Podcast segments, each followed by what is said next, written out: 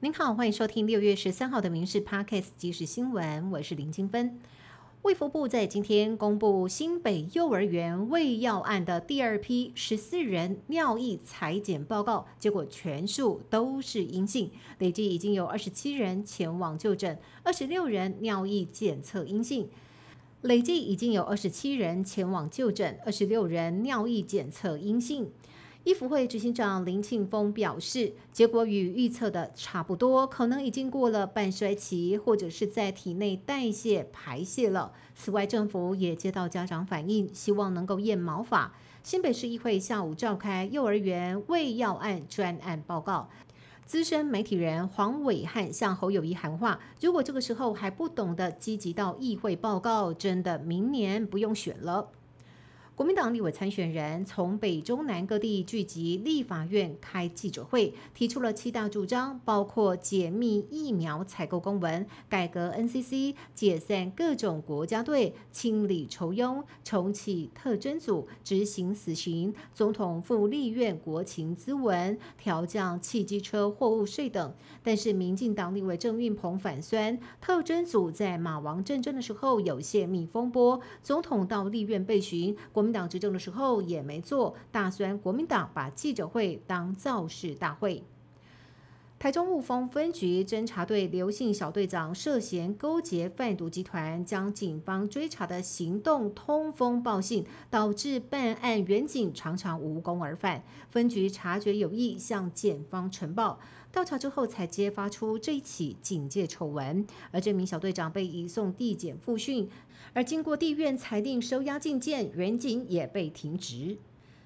另外，要来关心前民进党副秘书长林非凡日前被指在党工遭到厂商性骚扰案上处理不当。虽然民进党九号已经公布调查报告，认为林非凡当时处置没有违背既有的规定，不过林非凡今天下午还是宣布退选立委。林非凡说：“要以更高标准负起政治责任。”台南市新增一例登革热感染病例，也是台南市今年第一例的本土个案。公部门喷药消毒，也裁剪周边邻居。由于连日的高温以及降雨，卫生局也发现病媒蚊指数增加，显示社区内滋生源数量增多，病媒蚊也在快速生长。提醒民众加强清除滋生源，避免病媒蚊的滋生，共同防治登革热。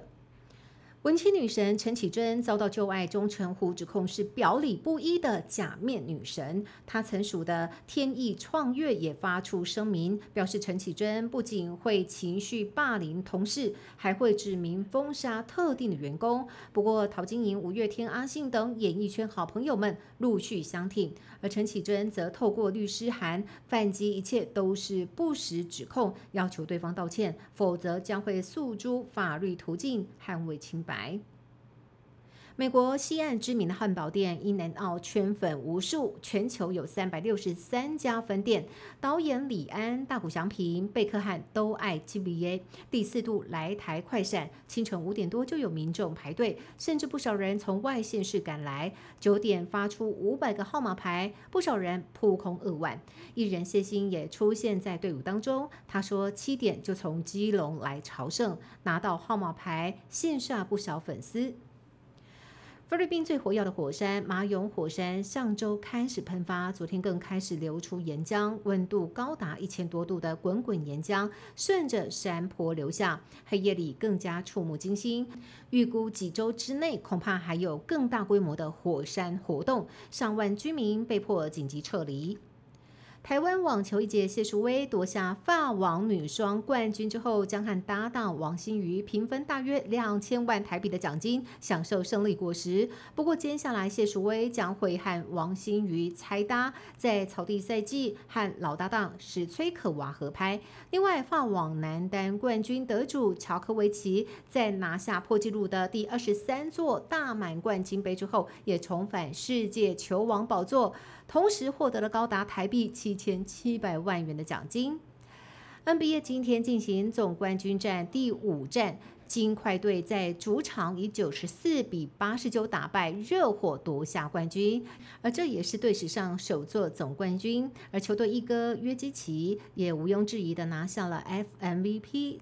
这也是他生涯首座总冠军战 MVP。以上新闻由民事新闻部制作，感谢您的收听。更多新闻内容，请上民事新闻官网搜寻。